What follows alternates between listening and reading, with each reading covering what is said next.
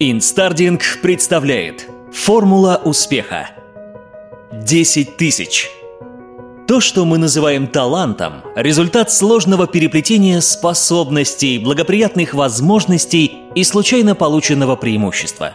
Если белые вороны выигрывают благодаря особым возможностям, подчиняются ли эти возможности какой-нибудь закономерности? Как выясняется, да – 20 лет назад психолог Андрес Эриксон вместе с двумя коллегами провел исследование в Академии музыки в Берлине. Студентов-скрипачей разделили на три группы. В первую вошли звезды, потенциальные солисты мирового класса. Во вторую – те, кого оценили как перспективных. В третью – студенты, которые вряд ли могли бы стать профессиональными музыкантами, в лучшем случае учителями музыки в школе.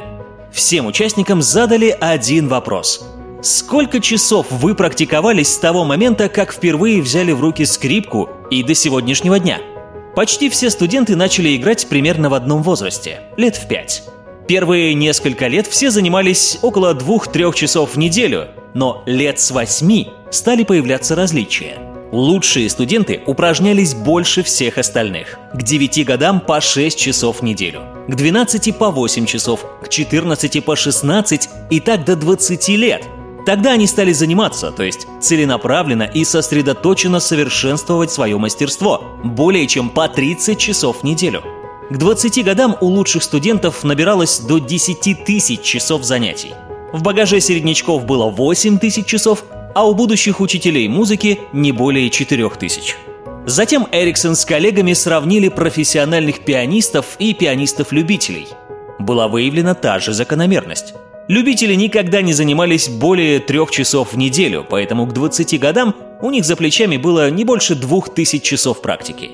Профессионалы, напротив, каждый год играли все больше и больше, и к 20 годам каждый из них имел в багаже по 10 тысяч часов упражнений.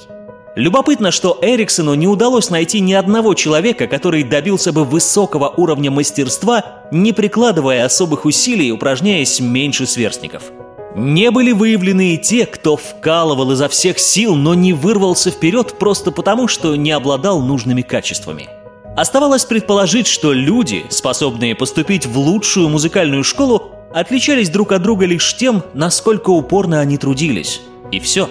Кстати, лучшие студенты работали не просто больше, чем все остальные, они работали гораздо больше – Мысль о том, что достичь мастерства в сложных видах деятельности невозможно без обширной практики, не раз высказывалась в исследованиях по профессиональной компетенции. Ученые даже вывели волшебное число, ведущее к мастерству – 10 тысяч часов.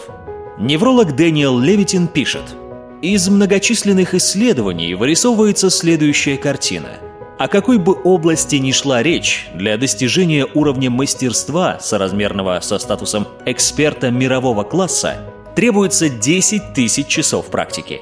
Кого не возьми – композиторов, баскетболистов, писателей, конькобежцев, пианистов, шахматистов, отпетых уголовников и так далее – это число встречается с удивительной регулярностью. 10 тысяч часов – примерно 3 часа практики в день или 20 часов в неделю на протяжении 10 лет.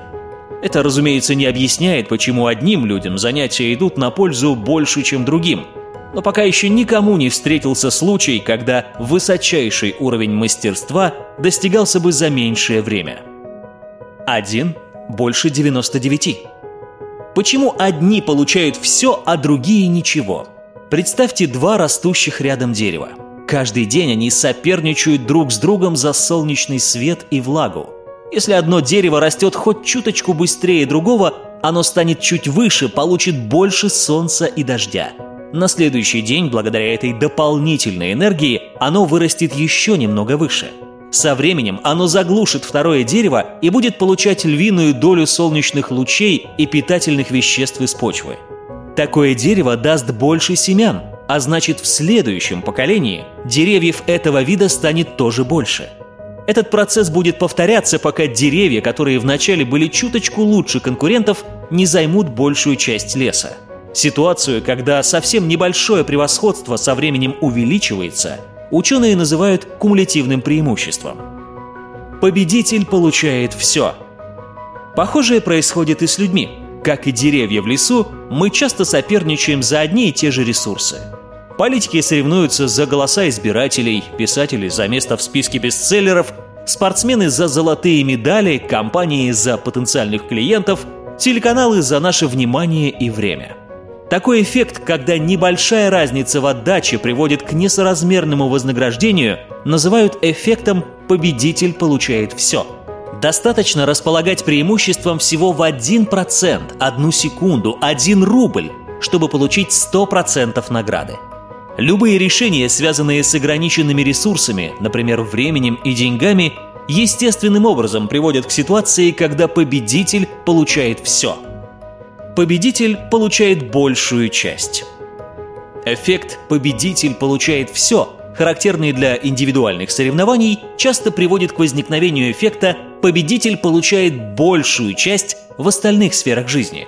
Оказавшись в выгодной позиции – Выиграв золотую медаль или получив директорское кресло, победитель начинает накапливать преимущества, которые помогают ему побеждать снова и снова. То, что вначале было лишь небольшим отрывом, теперь становится больше похожим на правило 20 на 80. Победа в одном увеличивает шансы победить и в другом, а каждый следующий успех только укрепляет положение победителей. Со временем все награды и преимущества оказываются у тех, кто вначале немного превосходил конкурентов, а те, кто немного отставал, остаются почти ни с чем. Этот принцип также называют эффектом Матфея по цитате из Библии. «Ибо всякому имеющему дастся и приумножится, а у не имеющего отнимется и то, что имеет». Но теперь давайте вернемся к вопросу, заданному в начале – Почему все-таки только некоторые люди и организации располагают большей частью преимуществ и благ? Правило 1%. Даже небольшая разница в работе со временем может привести к неравномерному распределению привилегий. Именно поэтому так важны правильные привычки. Достаточно всего лишь на 1% превосходить конкурентов. Но если поддерживать свое преимущество сегодня, завтра, день за днем – вы будете раз за разом побеждать за счет этого преимущества. И каждая победа будет приносить все лучшие результаты. Это и есть правило 1%. Не нужно быть в два раза лучше, чтобы получить в два раза больше. Нужно быть лучше только на 1%. Если ты не учишься и не развиваешься, то незаметно станешь стариком. И неважно, сколько тебе лет, 20 или 80, но когда ты развиваешься, ты всегда останешься молодым и прогрессивным. Генри Форд